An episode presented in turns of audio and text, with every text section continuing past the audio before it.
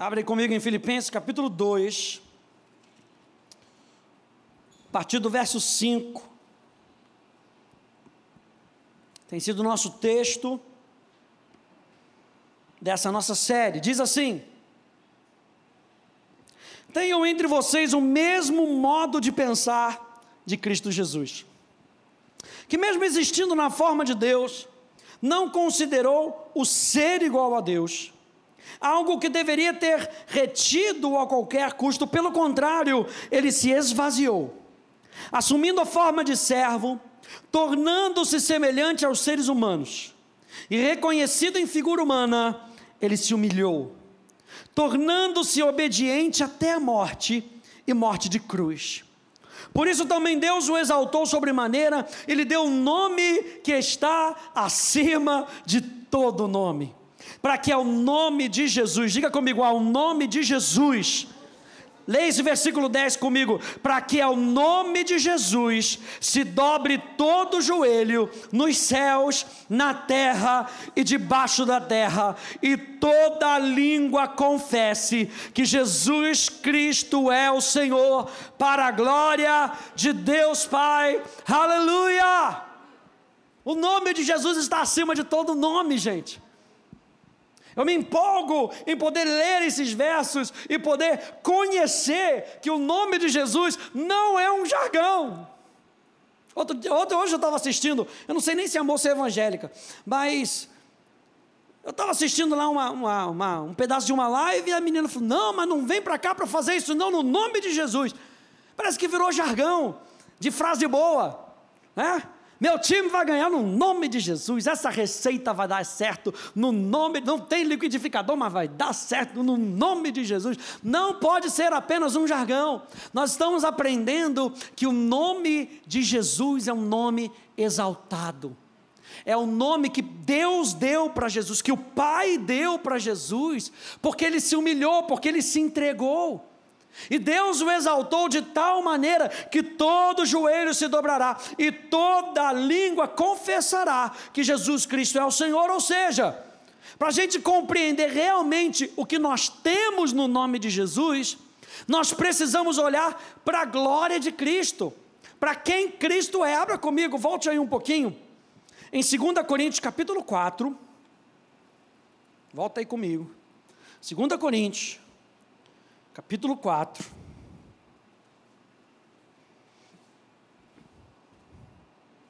E que texto maravilhoso esse que o apóstolo Paulo escreveu. E ele fala aqui em 2 Coríntios capítulo 4, no verso 1.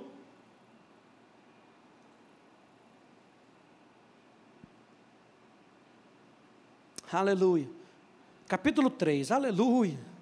No capítulo 3, ele está falando sobre o mistério da nova aliança, falando que quando a pessoa encontra Jesus, verso 12, capítulo 3, verso 12, vamos ler aqui, a partir do verso 12, diz: Tendo, pois, tal esperança, agimos com muita ousadia.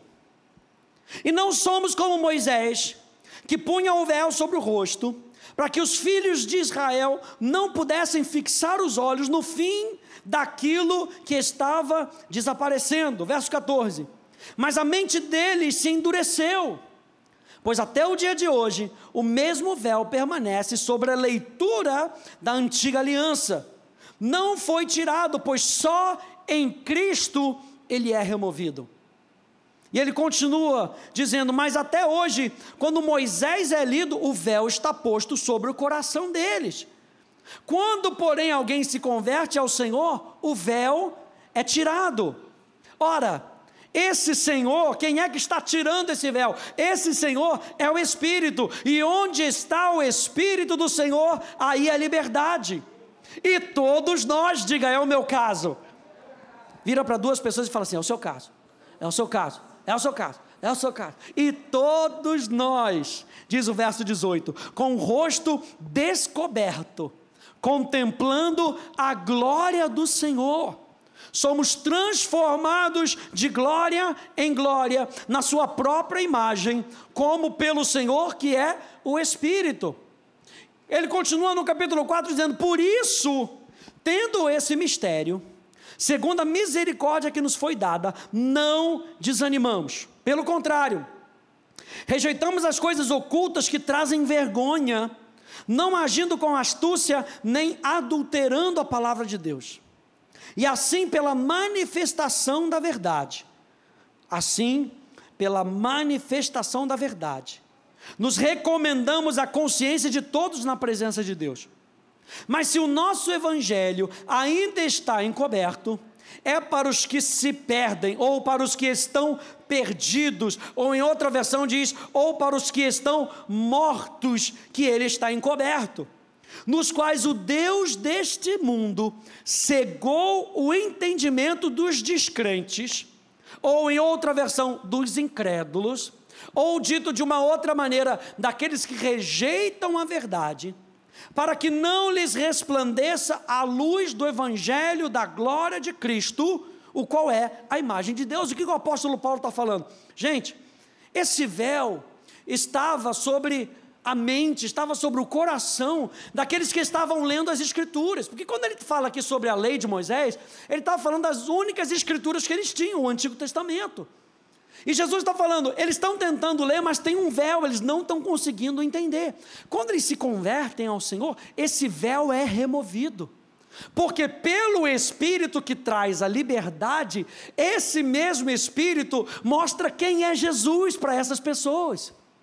E é por isso que diz aqui o apóstolo Paulo que eles conseguem contemplar a glória do Senhor. E nós vimos nas quartas-feiras na quarta-feira passada, o Lu pregou, na anterior, nós vimos que a glória de Cristo é a glória do Pai. Olhar para Jesus é olhar para quem o Pai é. Então, quando nós estamos lendo o Novo Testamento e nós estamos vendo Jesus em operação, Jesus mesmo disse: O que eu estou fazendo, o que eu estou falando, é aquilo que o Pai está fazendo e aquilo que o Pai está falando. Ver a Jesus em operação é ver o Pai em operação. Então, a mesma glória que Jesus tem é a mesma glória que o Pai tem. O que o Pai é, o Filho é. A gente viu na semana passada que a glória de Deus é a manifestação visível, exaltada, majestosa de tudo que Deus é e a sua habilidade para agir. Em 2 Coríntios 3,18, nós vimos que o apóstolo Paulo diz: contemplando a glória do Senhor. A palavra contemplar é uma palavra onde você examina com atenção. Essa é a palavra contemplar. Então, se alguém fala com você, fala assim: Cara, eu acho que tem um defeito aí na sua blusa, dá uma checada aí. Se você não sabe onde é que é, você vê minuciosamente para procurar onde é que está o erro, examinando atenciosamente para encontrar aquilo que você está buscando. A palavra contemplar significa examinar atenciosamente. E ele diz: contemplando o que? A glória do Senhor, contemplando a manifestação de quem Deus é. Olhando para Jesus, nós somos transformados. E nós somos transformados, diz o apóstolo Paulo, de glória em glória. Ou seja, aquilo que nós contemplamos é o que nós somos transformados. Vou falar mais uma vez: aquilo que nós contemplamos é nisso que nós somos transformados. E eu faço a pergunta para você nessa noite: no que que nós temos prestado atenção, no que que nós temos contemplado. Porque o apóstolo Paulo está dizendo aqui: vamos contemplar a glória de Deus, vamos contemplar quem é Jesus. E mais para frente, a partir do capítulo 4, ele diz: onde é que nós contemplamos a Jesus? No Evangelho. Ele diz: aqueles que estão rejeitando o Evangelho, a luz não consegue brilhar para eles. Não é que Deus não quer brilhar sobre essas pessoas. A Bíblia fala que Deus, ele quer brilhar sobre as pessoas. Ele quer com que venha um tempo de revelação, de refrigério. Mas eu e você devemos abrir o nosso coração para receber esse evangelho. Então ele diz que o Deus deste século cegou o entendimento para que não lhes resplandeça a luz do evangelho da glória de Cristo. Nós precisamos ter os nossos olhos abertos, gente. para a gente receber essa revelação. Eu e você precisamos ouvir com atenção. Por isso que a Bíblia diz que a fé vem por ouvir. E a palavra ouvir ali no grego, ouvir ali significa ouvir inteligentemente. É um ouvir para você captar. A, a, palavra no grego ali significa um ouvir para você captar os sons. Você já percebeu assim que alguém lá do fundo chamou seu nome e você já. Uma vez eu estava em casa, a gente morava na ilha, aí tinha um cachorro passando na rua. Você sabe que cachorro tem aquele ouvidinho, né, que pega longe. Eu comecei baixinho lá em cima. Aí você já viu o cachorro. Começou a procurar. Aí já nervoso, aí eu aumentei um pouquinho, falei, Psiu! Aí ele olhou para cima, captou o som. Não, estou percebendo que tem algo. Será que você está percebendo algo no teu coração? Ao ouvir a palavra, você percebe algo no teu coração. Algo que Deus está falando que pode transformar a tua noite, que pode transformar a tua vida. Eu e você precisamos ter os nossos olhos abertos sabe, focar com atenção. Eu sei que a gente vem do trabalho, sabe, a gente, uma jornada de trabalho, o nosso corpo muitas vezes está moído, mas é nessa hora que eu decido prestar atenção, é ou não é? É nessa hora que a gente está com, com, com o celular na mão, está lendo a Bíblia no celular, tem problema nenhum, de repente vem aquele WhatsApp, justamente para roubar a sua atenção, é ou não é? Vou, vou, vou ler aqui rapidinho, prum, a atenção foi para um lugar, já saiu da outra. Eu e você precisamos ter os nossos olhos abertos. Quem faz essa obra na nossa vida é o Espírito Santo. Ele abre os nossos olhos, mas quem mantém os nossos olhos abertos, deixa eu dizer para você, somos eu e você. Eu quero manter os meus olhos abertos. Eu quero prestar atenção. Eu quero receber revelação. Abra comigo em Isaías capítulo 9.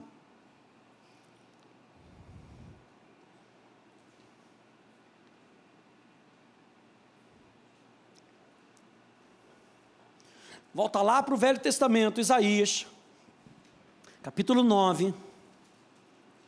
E Isaías, gente, é o profeta mais messiânico que nós temos no Antigo Testamento. É o profeta que mais anunciou a vinda de Jesus no Velho Testamento. E Isaías capítulo 9 diz assim: Olha só o desejo de Deus em fazer com que a luz chegue no seu coração, chegue no meu coração, com que a gente tenha iluminação. Ele diz assim: Mas para a terra que estava aflita, não continuará a escuridão. Alguém diga glória a Deus. Para a terra que estava aflita ou nas trevas, não continuará a escuridão. Deus, nos primeiros tempos, tornou desprezível a terra de Zebulon e a terra de Naphtali, mas nos últimos tempos tornará glorioso o caminho do mar, além do Jordão, Galiléia dos gentios. Verso 2: O povo que andava em trevas viu grande luz, e os que viviam na região da sombra da morte resplandeceu-lhes a luz. Tu, Senhor, tens multiplicado esse povo e aumentaste a sua alegria. Eles se alegram diante de ti, como se alegram no tempo da colheita, e como exultam quando repartem os despojos, porque tu quebraste o jugo que pesava sobre eles, a vara que lhes feria os ombros e o cetro do seu opressor, como no dia da vitória sobre os midianitas.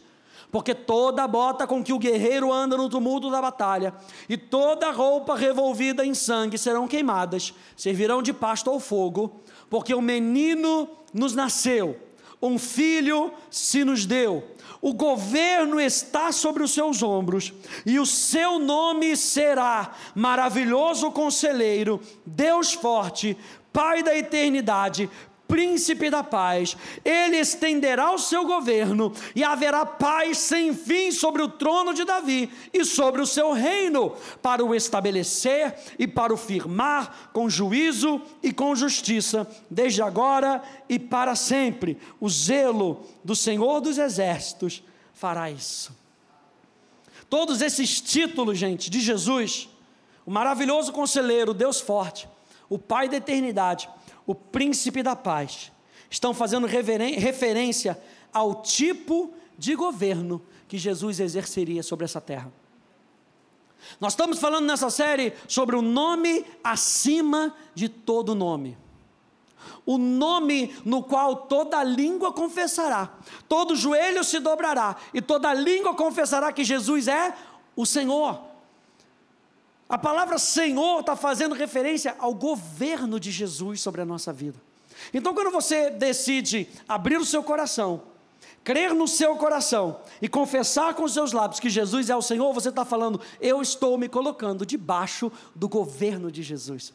E a Bíblia fala que esses nomes, esses títulos, maravilhoso conselheiro, Deus forte, Pai da eternidade, Príncipe da paz, faz referência ao tipo de governo que Jesus exerceria. Nós vimos o nome do Senhor, você lembra que nós vimos ah, Êxodo capítulo 33, que é, é, Moisés pergunta para Deus: Deus, como é que eu vou falar para esse povo? Quem é que eu vou falar que me enviou? E, Moisés, e Deus vira para Moisés e fala: Você diga para ele o meu nome. O meu nome é Eu Sou.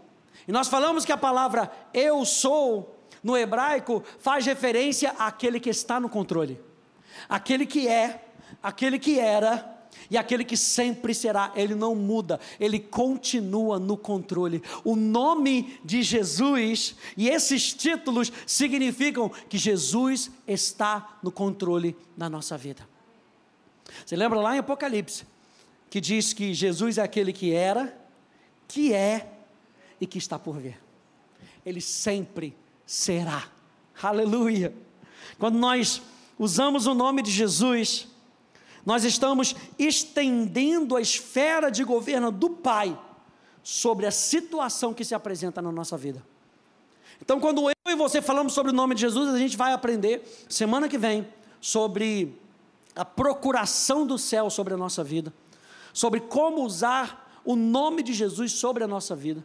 Mas quando nós usamos o nome de Jesus, o que eu quero que você entenda hoje é que você está dizendo: o governo de Jesus está sobre essa situação.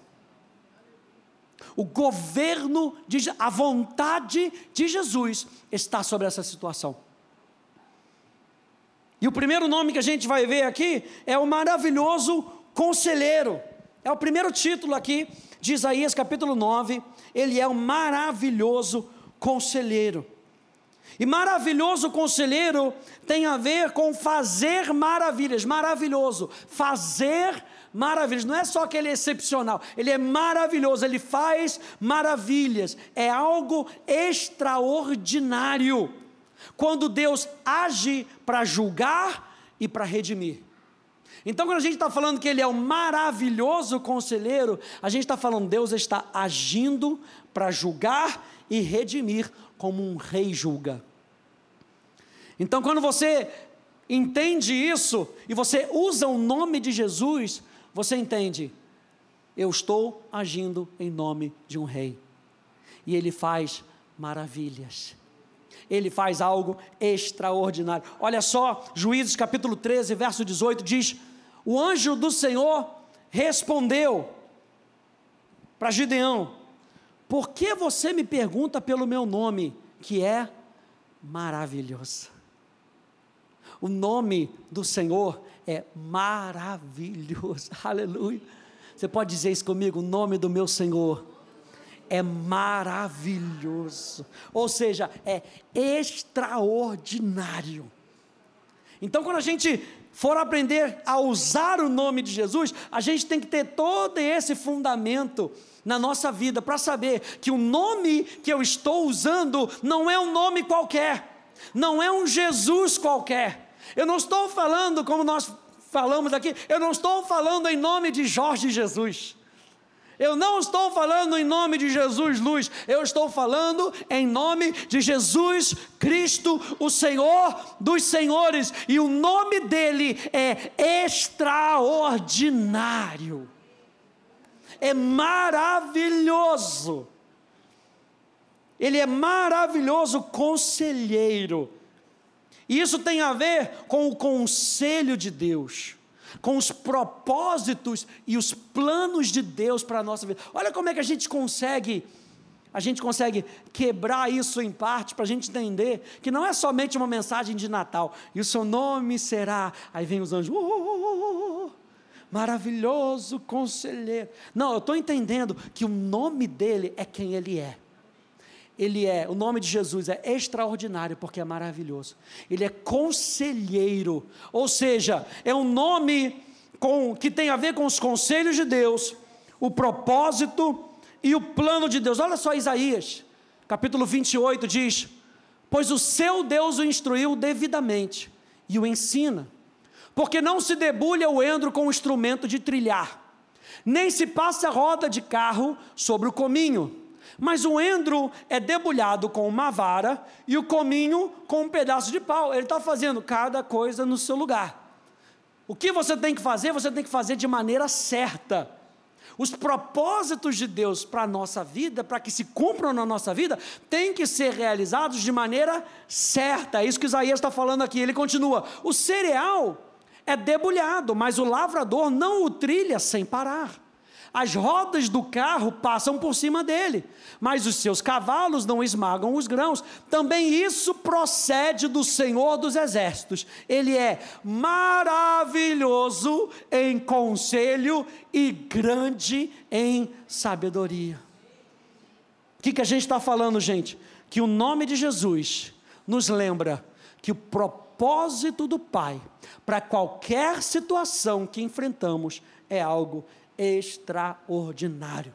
Eu fiquei pensando justamente sobre isso. Se você tem que impor as mãos sobre a cabeça de alguém que está enfermo, e você tem que usar o nome de Jesus, eu posso saber que o nome dele é maravilhoso conselheiro. Eu posso saber que o nome de Jesus naquela situação me lembra que existe um propósito do Pai para eu estar fazendo aquilo e que esse propósito para essa situação é algo extraordinário.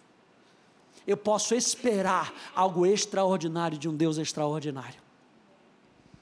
Isso está no nome de Jesus. Número dois, o nome de Jesus, um dos títulos que foi dado para Jesus é o Deus forte, aleluia. Aqui nós vemos que o nome de Jesus nos revela que Ele é Deus. Se você tem dúvida que Jesus é Deus, Isaías já está mostrando, o nome dele será Deus forte. E eu acho interessante que se você pegar no hebraico, se você pegar em Gênesis e diz lá que é, no início, Deus, e a palavra Deus ali é uma forma plural, Elohim. E Elohim também pode ser usado para os seres celestiais, porque denota poder. Mas o que eu acho interessante é que aqui em Isaías, quando ele usa a palavra Deus forte, ele não usa o termo plural, ele usa o termo singular para dizer que só existe um igual a Ele. Ele é o Todo-Poderoso, Ele é o nosso Deus. Nós não acreditamos em vários deuses, só existe um Deus. O Senhor Deus é o único Senhor. A oração mais famosa dos judeus, o, chamar Israel. Ó, ouve, ó Israel. Ouve, ó Israel. O Senhor Deus é o único Senhor. Ele é o único Deus. Então aqui a gente já vê que Isaías está revelando que Jesus é Deus, que o nome de Jesus, quando ele é aplicado na situação que o Pai nos orienta, você está sabendo que Deus está chegando naquela situação, e quando Deus está chegando naquela situação, o inferno tem que dobrar os seus joelhos.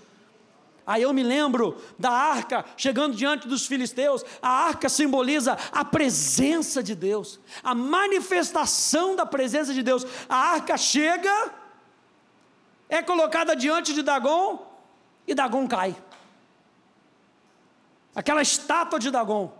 Aí vão lá, ajuda, ajuda o Deus Dagon, ajuda ele, que ele não consegue subir sozinho, ajuda ele. Subiu. No dia seguinte, Dagon aparece cortado. No dia, no outro dia, começa a haver pestes no, no acampamento dos filisteus. Ele falou: só pode ser essa arca. Só pode ser esse trem maldito. Vamos devolver. E eles devolvem a arca. Você lembra que Hebreus fala que ah, Pedro fala que a mesma pedra que se tornaria pedra de tropeço, também seria a pedra angular que definiria a vida. Então, para os filisteus que não adoravam a Deus, a arca era algo maldito, era algo ruim. Mas para o povo de Israel, que adorava a Deus, a presença de Deus tinha valor. E porque a presença de Deus tinha valor, a presença de Deus abençoava. Ele é o nosso Deus. Diga, Ele é o meu Deus. Olha só João capítulo 1. Diz: no princípio era o Verbo, João falando de Jesus. No princípio era o Verbo, e o Verbo estava com Deus, e o Verbo era Deus. Ele estava no princípio com Deus. Todas as coisas foram feitas por ele, e sem ele nada do que foi feito se fez. A vida estava nele, e a vida era a luz dos homens. A luz resplandece nas trevas, e as trevas não prevaleceram contra ela. O povo que andava em trevas viu grande luz, e os que viviam na região da sombra da morte, resplandeceu-lhes a luz. Que luz é essa? É a luz de Jesus. Romanos capítulo 9, verso 5, falando de Israel, diz: Deles são os patriarcas, fazendo referência ao povo de Israel. E também deles descende o Cristo, segundo a carne, o qual é sobre todos, Deus bendito para sempre. Eu acho interessante, se a gente pegar Isaías, a gente está lendo aqui Isaías capítulo 9, se a gente for um pouquinho mais atrás, Isaías capítulo 7, eu vou colocar aqui na tela, mas Isaías já fazia uma outra profecia, olha só o que, que ele diz: portanto, o Senhor mesmo lhes dará um sinal, eis que a virgem conceberá e dará à luz um filho, e lhe chamará Emanuel. E Mateus, e, é, Mateus capítulo 1, verso 23 explica que Emanuel significa Deus conosco. Então a gente não só está falando que Deus, Ele é um Deus forte, a gente está falando que Ele é Deus conosco. Esse Deus forte está conosco. Não sei se você consegue entender isso, mas quando você tem que, sei lá, botar a mão, expulsar um demônio, expulsar uma enfermidade, saiba que Ele é Deus forte, Ele é Deus conosco. Você não está sozinho. Você não está sozinha. Entender o nome de Jesus é entender quem Ele é na nossa vida. Ele é Deus conosco. Uau, isso me alegra, gente. Olha só, João capítulo 1, verso 14: diz: E o Verbo se fez carne e habitou entre nós cheio de graça, cheio de verdade, e nós vimos a sua glória, a glória como do unigênito do Pai. O que, que a gente falou que é a glória? A glória é a manifestação visível, exaltada, majestosa de tudo o que Deus é. O que, que o apóstolo João está falando? A gente viu Jesus, e quando a gente viu Jesus, a gente viu tudo o que o Pai era. Ele é Deus poderoso, Jeremias capítulo 32, diz: Depois que dei a escritura de, da compra a Baruque, filho de Nerias. Orei ao Senhor dizendo: Ah, Senhor Deus, eis que tu fizeste os céus e a terra com teu grande poder e com teu braço estendido, nada é demasiadamente difícil para ti. Tu fazes misericórdias até mil gerações, mas também retribuis a iniquidade dos pais dos filhos. E aqui essa expressão, ele está falando, eu tenho o controle. Não está falando de maldição hereditária. Está falando, Deus tem o controle, Ele domina, a última palavra é dele. Ele fala: Tu és o grande, o poderoso Deus, cujo nome é Senhor dos Exércitos, grande em conselho e magnífico em obras. Quando você estiver usando o nome de Jesus, saiba que Ele é um Deus poderoso e que Ele faz obras magníficas, obras grandes. Esse é o nosso Deus. Ou seja, o nome de Jesus nos lembra do poder de Deus disponível para os seus filhos. Nome de Deus, nome de Jesus nos lembra do poder de Deus disponível para os seus filhos.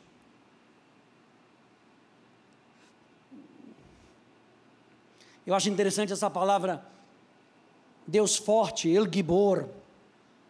E El Gibor significa a ousadia para agir. Sabe um negócio que você tem que fazer, que você sabe que você tem que fazer e que você tem habilidade para fazer? Você pega e faz. O nome, a expressão Deus forte, significa que Deus sabe o que ele tem que fazer, que ele pode fazer, ele pega e faz. Não tem trevas, não tem nada que é demasiadamente difícil para o nosso Deus. O inferno pode espernear, o inferno pode chorar, pode dizer que não vai sair, mas não existe nada demasiadamente difícil para El Givor, aquele que tem a ousadia para agir. Número 3, ele é o Pai da eternidade. Número 1, um, ele é um maravilhoso conselheiro. Aquilo que ele faz, ele faz de maneira extraordinária. Os propósitos de Deus são extraordinários. Número dois, ele é o Deus forte. E Deus forte nos lembra do poder de Deus disponível para o seu filho. Número três, ele é o Pai da eternidade. E por dizer Pai da eternidade, não está dizendo que Jesus é o Pai. A Poli deu uma aula aqui, citando o credo de Atanásio na segunda-feira. E Atanásio foi um dos pais da igreja. E para combater uma heresia de que só existia uma pessoa dividida em três manifestações, ou seja, é a mesma pessoa que no Antigo Testamento se manifestava como Pai. Aí no Novo Testamento é a mesma pessoa, só que ele mudou de roupa. Agora é, é Jesus. E a partir de Atos já, já, não é mais Jesus, é o Espírito, mas é a mesma pessoa. Atanásio veio para combater essa heresia. Ele escreveu um credo chamado Credo de Atanásio para testificar com as Escrituras a Trindade, o Pai, o Filho e o Espírito Santo. E Jesus, ele é tão assim com o Pai, que um dos títulos dele é o Pai da eternidade. E olha só que interessante, que Jesus não é o Pai, mas o termo Pai aqui nos diz que o governo de Jesus sobre as nossas vidas é de amor e de proteção para sempre. O amor e a proteção de Jesus como um pai sobre as nossas vidas. Olha só Lucas capítulo 1, verso 30. Diz: Mas o anjo lhe disse: Não tenha medo, Maria, porque você foi abençoada por Deus, você ficará grávida e dará à luz um filho, a quem chamará pelo nome de Jesus. Esse será grande e será chamado Filho do Altíssimo. Deus, o Senhor, lhe dará o trono de Davi, o seu pai. Ele reinará para sempre. Ele é o pai da eternidade. Isso quer dizer que o amor e a proteção dele estão sobre as nossas vidas para sempre. Então, ele reinará para sempre sobre a casa de Jacó, e o seu reinado não terá fim. Aleluia! Olha só Isaías, mais uma vez apontando para frente, apesar dele estar tá falando de, sobre Eliakim, se você for dar uma lidinha aí, em, depois em Isaías capítulo 22, você vai ver que ele está falando de Eliakim, uma pessoa, uma pessoa que existiu na história, mas esse capítulo 22, essa parte que nós vamos ler, do verso 20 até o verso 23, está apontando para Jesus. Por quê? O nome Eliakim significa Deus estabelece. E Eliakim aqui está prefigurando Jesus. Olha só que interessante que ele diz assim: naquele dia eu chamarei o meu servo. E tem várias expressões em Isaías que chama Jesus, apontando para Jesus, dizendo: o meu servo. Eliakim aqui é comparado com o Jesus que viria. E ele está falando, Eliakim, o meu servo, filho de Uquias, eu o vestirei com a túnica que você usava, irei cingi-lo com a faixa que era sua, e lhe entregarei nas mãos o poder que você tinha. Aí sabe o que eu pensei? Eu me lembrei daquela oração de Jesus em João capítulo 17, que Jesus vira para o pai e fala assim: Pai, agora me dá novamente aquela glória que eu tinha. Me reveste, em outras palavras, me reveste com aquela glória que eu tinha. E aqui o pai está falando a Eliakim, prefigurando para Jesus essa mesma coisa. Ele está falando: agora você vai ter aquilo que você tinha, você vai ser revestido com aquilo que você tinha, o poder que você tinha, você vai ter novamente. Ele diz: Ele será como um pai, falando de Jesus, ele será como um pai dos, para os moradores de Jerusalém e para a casa de Judá, pois sobre o ombro dele a chave da casa de Davi. Ele abrirá e ninguém fechará, fechará e ninguém abrirá. Vou fincá-lo como estaca em lugar firme. O que isso quer dizer? Que é para sempre. Ele é o Pai da eternidade. O que Deus vai fazer com Jesus é para sempre. O nome de Jesus é exaltado para sempre. O nome de Jesus é Senhor para sempre. Eu vou fincá-lo como estaca em lugar firme, e ele será como um trono de honra para a casa do seu pai. Ele será como um pai, mas será como um trono de honra para a casa daquele que é o nosso pai. Aleluia. E aí eu me lembrei de Apocalipse, capítulo 3, verso 7. A gente está falando que Isaías está falando de Eliakim, mas que está apontando para Jesus, eu me lembrei de Apocalipse capítulo 3, verso 7. Ao anjo da igreja em Filadélfia escreve: Essas coisas diz o santo, o verdadeiro, aquele que tem a chave de Davi, que abre e ninguém fechará, e que fecha e ninguém abrirá. Ou seja, gente, o nome de Jesus nos lembra que o governo de Deus está cuidando de nós. E quando você tem que impor as mãos sobre o enfermo, olha só como é importante a gente entender esses fundamentos. Quando você está orando sobre o enfermo, você tem que entender que o cuidado de Deus chegou sobre aquela pessoa. Quando você tem que expulsar um demônio de uma vida de uma pessoa, você tem que entender que o cuidado de Deus, o governo de Deus, chegou na vida daquela pessoa. E o inferno vai ter que sair, porque Deus, a partir de agora, vai cuidar daquela pessoa. O nome dele é Pai da eternidade. E por fim, ele é o príncipe da paz. Eu quero que você abra comigo em Lucas capítulo 2. Por favor.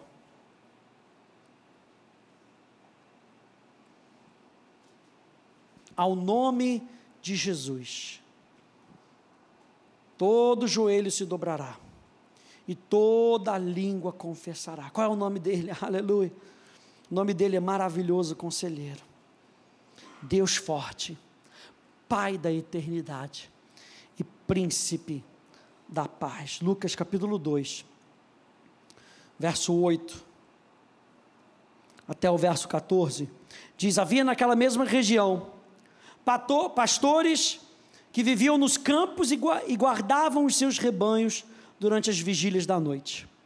E um anjo do Senhor desceu aonde eles estavam, e a glória do Senhor, o que é a glória do Senhor? É a manifestação visível da presença de Deus, e a glória do Senhor brilhou ao redor deles, e ficaram tomados de grande temor.